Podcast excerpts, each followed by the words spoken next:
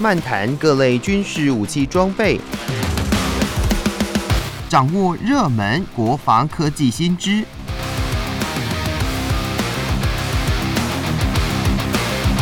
军武说早安，陪您一起领略国防知识力量。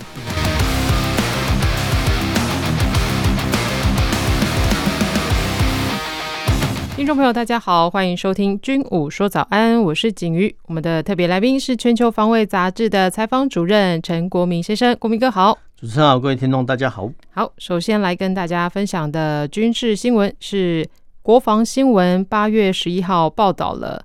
加拿大呃预计哦要花四十亿美元，要来向空中巴士集团采购四架 A 三三零 MRTT 空中加油运输机，来取代加拿大皇家空军，它从一九九二年就开始服役至今的 CC- 一五零北极星加油运输机哦。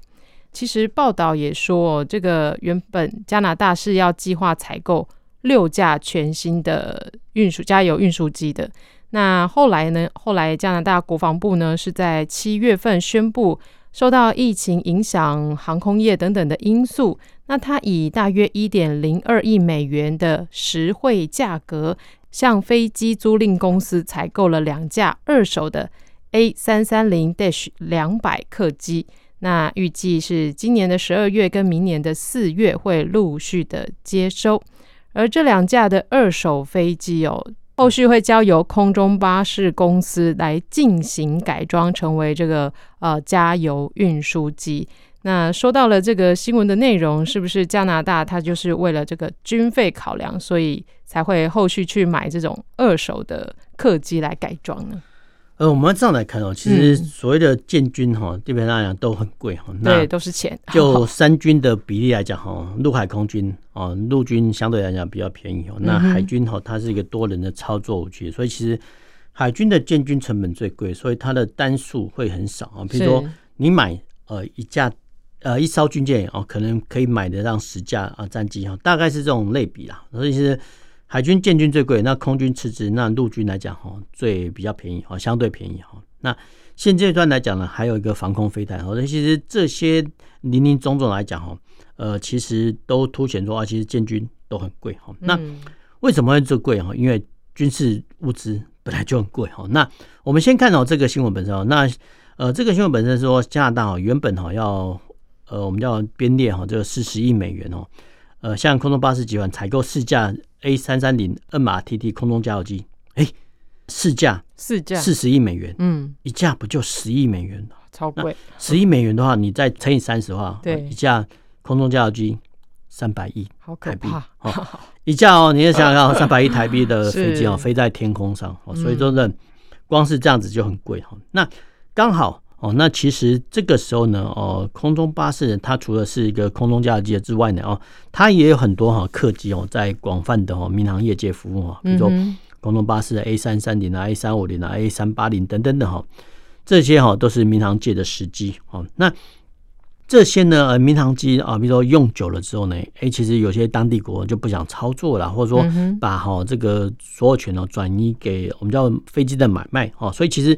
飞机呢，它是可以买卖跟转让的哦，这个可能是超越我们的想象之外。虽然说这个收购的价格可能很贵哦，但是无论如何，这个国际市场上都这样做。那这个新闻呢是有趣的，是说啊，对，呃，加拿大原本希望采购六架，哎，他想说，呃，趁哈。这个时候呢，跟空中巴士买的新的加油机的同时，哎，顺便买了哈两架这个二手的一些客机，然后呢，呃，买下来之后呢，呃，因为可能现货市场比较便宜哦，然后再由哈 这个空中巴士做一个加改装哈。对，这个说真的也是一种另类的建军方式啊，哈，就讲白一点，就是说原本要买六架，那后面呢只买四架新的哦，但是呢，同一时期呢，他又跟哈。呃，世界呃的市场上呢，哦，采购两架这个二手的一个客机，然后再交由或这个空中巴士去做改装。嗯，说真的，这蛮蛮奇特的一个建军流程啊。但是，呃，这样来讲呢，是非常非常省钱。对，那我们就重新回到这个加油机本身，加油机、运输机、电战机这些呢，都算是空军的叫 VIP 的机种哦。VIP VIP 的机种就是很贵重的机种啊，不是说它搭载的人员是 VIP，不是，就是说。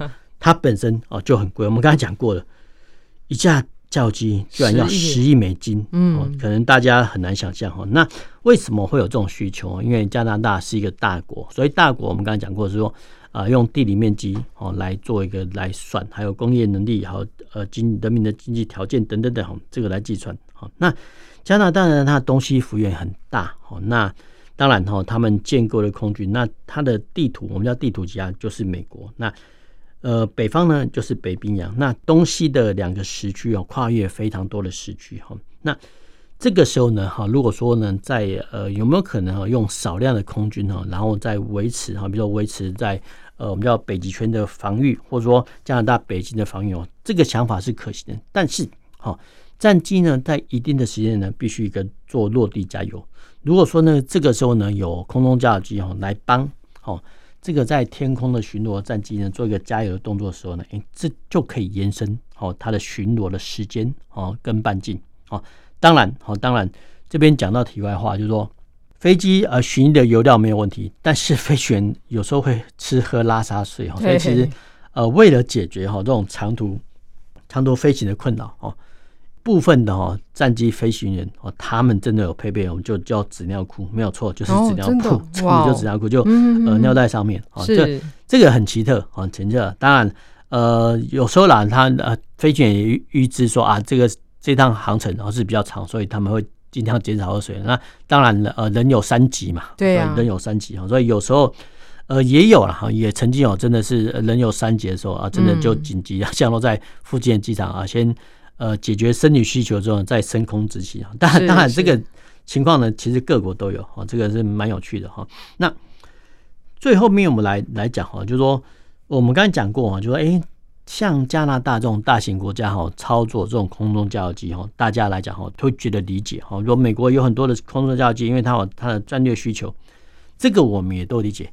可是呢，像日本哦这种所谓的算是中型国家以下的国家，哎，为什么连日本都要加油机，哦，那更奇特的是，连新加坡啊，它它都有采购加油机。说真的，这个是说真的已经超越我们的一般的想象。那我们只能推说，哦，日本，哦，就以日本来讲，哈，他们的一些，它分为四个大型的岛屿，哈，它的国土面积，我们叫呃南北也是很狭长。那如果说呢，透过空中加油机来延伸战机的巡弋半径跟距离，这个对日本来讲，可能是一个划算的一个建军过程。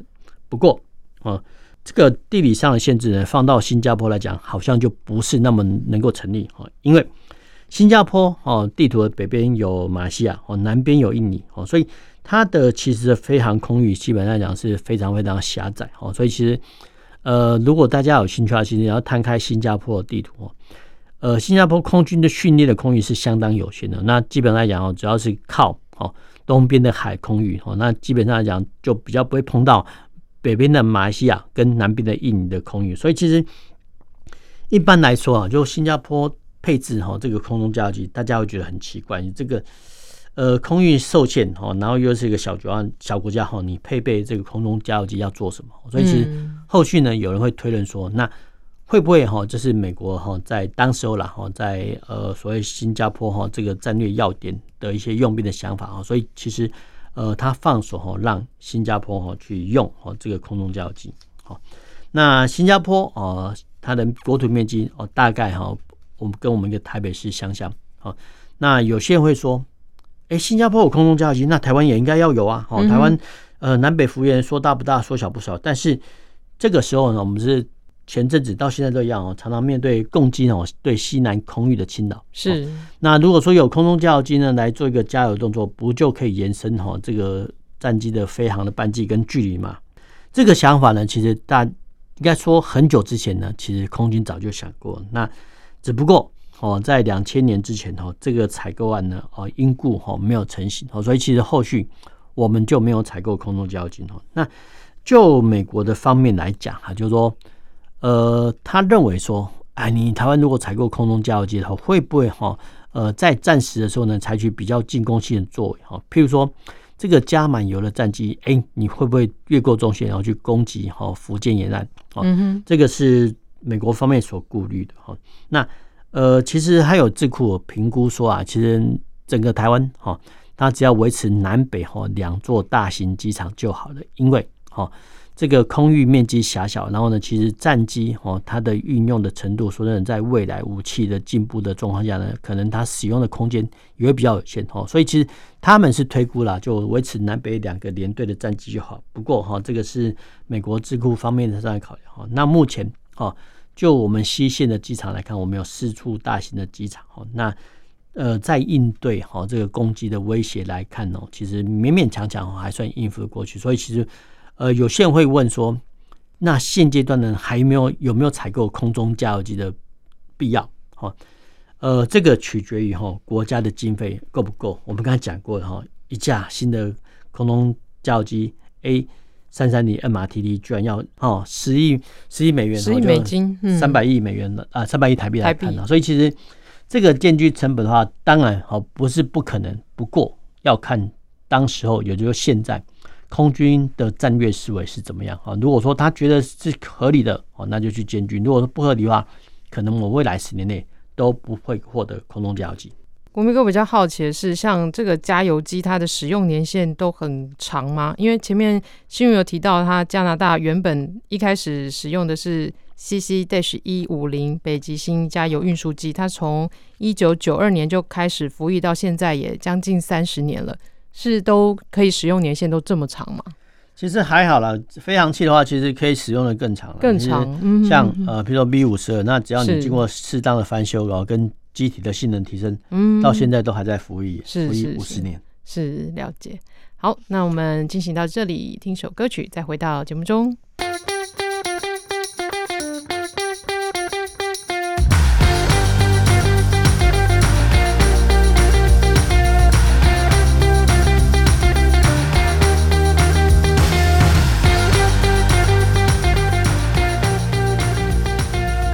继续回到军武说早安，我是景瑜。接下来要分享的军文是，呃，军文网站 Military Leak 在八月十五号报道了菲律宾海军巡防舰黎萨号日前完成了落舰资格认证。那 AW- 一五九野猫直升机可以直接在这个黎萨号巡防舰上面。起降来执行反潜巡逻等等的任务，借以提升菲律宾海军反潜以及反水面作战的战力。诶，说到了这个，是新闻也提到，就是呃，菲律宾海军呢深感加强反潜战力的必要性，所以他跟进南韩的做法。那南韩的做法就是他们的海军呃野猫就部署在了仁川级的巡防舰上面。那南韩他们的操作经验呢，就有助于提升菲律宾海军的作业互通性。所以这个新闻看下来，是不是呃菲律宾跟南韩之间有一些军事上的一些交流呢？呃，我们要再来看，其实黎萨号啊，其实你必须哈跟它的姐妹舰叫所谓鲁纳号一起看，鲁纳号哦。呃，一般来讲，我们呃我们叫就。不能说博学强记，说你在处理新闻的时候一定要这样记，就是说呃姐妹舰的话，通常呃一起记哈会比较。姐妹舰哦，它后续呢，搞不好还有新的级别舰种哈，嗯、那就黎萨级哈、鲁纳号这样子的话记的话比较快哈。那这个也是呃新闻我们叫连结的一个想象哈。那同级舰哈，这个新闻讲过啊，同级舰哈、鲁纳号一样哈。那我们先回到说哈，为什么菲律宾哦？我们之前讲过。菲律宾以前是没有海军的，嗯，前就是说，当然二战之后呢，其实他接收了部分的一些美元的呃军舰哈，不过哈，由于哈就菲律宾常年的经济衰敝哈，那说真的，它舰艇哈，你只要哦没有适当的维修哈，它其实呃常年哈停留在港口边，光是这样子呢，你不航行啊，其实呃都会造成哈相关的锈蚀哦，那。这个是使用舰艇上的麻烦哈，跟必要的维修性。那很可惜的是说，讲到重点啊，就是说，其实在呃越战之后哈，在越战的时期呢，其实呃菲律宾呢是美国在越战时期执行的一个很重要一个中气点哦。那这些中气点呢，包含台湾、冲绳啊、菲律宾哦，还有泰国哦。这个是美军算是的后方基地，也是他们的度假中心，甚至所谓的医疗中心。所以其实。菲律宾呢，在越战时期的时候呢，其实呃风光的程度哈，可能比台湾还要风光哈。这个就我们超越，我们很难想象哈。就在五十年前，菲律宾是何等的风光哦！说真的，因为是拜越战之势。不过哦，在越战之后啊，菲律宾他们有人叫内政不修，然后经济衰敝哦，尤其是哈呃这个政权的影响哦。当时候呢，我们都知道一个马可仕哦，马可仕马克思总统呃，因为就贪腐比较严重哦。那后续呢，呃，那夫人哦伊美代啊，就号称有八千双鞋子，可能是我记错，那我记得是 五千双鞋子是没有问题哦。就是说，居然哈。一个国家的元首的，我们叫夫人哦，居然有八千双哈这个鞋子哈，所以你就可以想象一下，说这个国家哈贪腐有多严重哈。那当然，我们先不论说这个国家有没有呃贪腐了，就它表现在外面的，就是说没有适当的军费哦去维持既定的装备哦。所以其实我们刚才讲过说，以前菲律宾这个国家是没有海军的，所以其实，在大家听众还有印象的时候，哎，是在广大新号的时候，哎，我们台湾哦，不是用呃一大批的海军的军力哦压过去菲律宾对岸吗？哦，那如果说呢，这个时候呢，又不幸发生广大新事件的时候呢，很可能哦，我们要讲的黎萨号跟鲁拉号可能就会哈被迫哦呃巡弋他们的海疆来对抗我们哦，这个是我们要想象的一个画面哦，这个不是开玩笑。那我们在讲到说这个黎萨号哦，虽然说小归小哈，但是你要看到它的武装哈，我们就会觉得我们可能要见贤思齐哦。那这个黎萨号哦，都要巡逻舰哈，那居然哦，它有配备七十六七六公里快炮、三零机炮，然后呢，两具短程的近迫防御系统。那更可怕的是，它居然还要搭配八连装的垂直发射器哦。那当然，这个是呃短程的防空飞弹的。那还有。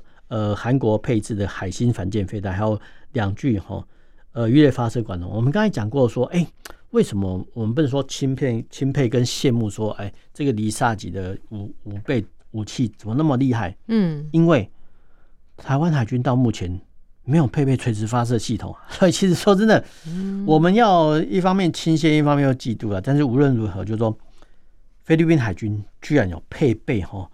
这个垂直发射系统军舰哦，说真的，这个是已经超越我们的想象。我们只能说，哈，就是说世界各国在进步，我们也要接着进步哈。那呃，菲律宾呢，虽然说在越战的后期哈，呃，已经海军没有呃大幅度的维修，造成那海军肌肉不振。不过，好，到了两千年的时候呢，其实日本跟韩国，好，甚至美国呢，他们也看得出来哦，就说菲律宾真的没有什么军费哈，去维持一个规模的海军，所以其实。他们呢会把一些退役的呃一些舰艇哦直接拨交哈，或者说以象征性的低价呢啊卖给哦这个菲律宾啊，譬如说美国海岸防卫队呢啊就把他们的大型海岸防卫队的巡防舰哦直接哦转送给菲律宾。那韩国跟日本呢也都有哈，你说赞助也好或转移哈这个巡防舰也好啊，那为什么要这么做呢？因为啊大家呢也都看得出来哈。菲律宾呢是第一岛链哈重要的一块不可或缺的拼图。那一旦哦这个国家的状况有失，那一旦这个第一岛链的缺口沦陷了，那其实会造成哈日韩甚至美国一些困扰哦。所以其实他们呢愿意哈把这个比较退役或借龄退的哈巡防舰或巡逻舰哈给好这个菲律宾哦，他们的用意也在这里哦。那我们再回到说，哎。为什么哈这个野猫式的直升机呢要通过我们叫试航认证哈？因为哈就这个跟所谓的韩系的装备有关系哈。因为这个黎萨号呢，居然是由韩国的厂商哈来称制哦，就现代重工是以那个冷川级巡洋舰为为蓝本来来帮菲律宾做量身定造哈。那这个新闻呢更惊人的是说，哎，菲律宾呢居然有钱买的这两艘哦，这个巡逻舰，说真的。呃，代表说菲律宾的经济有一定程度的好转哈，这是第一点。那第二点的话呢，哦，就是说韩国系统的一些巡防舰，它是搭配哈欧系的直升机 AW 一五九。那当然哈，这个 AW 一五九呢，既然哈已经在哈韩国海军做相关的一些，他们已经使用很久了。那当然，韩国要输出舰艇到菲律宾的时候呢，哎，呃，菲律宾要操作直升机，那当然哈也是哈沿用这个 AW 一五九哈。那这个新闻的一个另外一个有趣的重点是说，哎，之前我们在探讨说这个黎沙号不是下水，然后典礼啊等等等，那没想到呢，这个时候呢就这么快能通过直升机的试航认证哦，所以其实呃这方面呢，我们就必须要惊叹说哈，就说不管是韩系的现代重工帮呃菲律宾制造船舰，还是说菲律宾的海军人员相当的努力哈，他们叫努力的学习哈，操作这个舰载直升机哈，所以其实他很快就通过相关的呃直升机的适航认证了，所以这个这个是比较不简单。为什么不简单呢？因为直升机太好用了，所以直升机太好用，就是说当哈呃。水面舰艇哦，侦测到哈附近海域有潜舰的时候呢，这个时候呢就可以派遣哦舰载直升机哦先行去做探查。因为现代化的直升机一般来讲哦，飞行速度大概介于哈两百二十公里到三百公里之间哈。那这个飞行速度呢，绝对哈可以赶得上这个所谓的慢速的潜舰哈。所以其实呃，在黎萨号呢，在这么短的时间内通过哈这个直升机的试航认证，说真的。呃，这个绝对有它的一些军事上的考量。那我们想到的军事上的考量，就是要从事所谓的反潜任务哦。那当然哦，当然水面的搜救啦，或者说呃重要人员运送，你会透过哈直升机来运送哈。所以其实无论如何，无论如何，就是说我们可以从这个新闻看到说，哦，韩国厂商帮菲律宾建造巡防舰，但是连后续的一些。呃，服务的设施啊，服务的设施，我们就讲说舰载机的服务都会帮他做好哦。所以其实呃，外购军购呢有它的好处啦。那当然哈，相关的费用是跑不掉。那这个新闻也点醒我们的菲律宾海军的舰艇有了垂直发射器的。是到现阶段，台湾海军并没有，还没有。是好，那另外我比较好奇的是，这个新闻前面提到离萨号完成落舰资格认证。哎，这个落舰资格认证是他们自己国家自己来做这样的认证吗？不太可能，不太不太可能。就是说，第一个哈，你要经过原厂，原厂通常它会有一定的起降标准。那是当然，我们刚才讲过，其实韩国的系统的一些舰艇哦，跟欧系直升机他们有相当大的合作关系。嗯、那当然，不管是呃欧洲直升机厂商直接派代表，或是说哈由韩国的军官哈来共同验证，其实他们都已经。呃，操作一套的标准流程是是。那现阶段来讲，是因为韩国要输出舰艇，那相关的认证当然哈也要经过哈原厂的一些授权跟认证啊，这个是环环相扣的。嗯嗯，了解。好的，那我们今天军武说早安就跟大家分享到这里，也谢谢国民哥。那么下周同一时间再见喽，拜拜。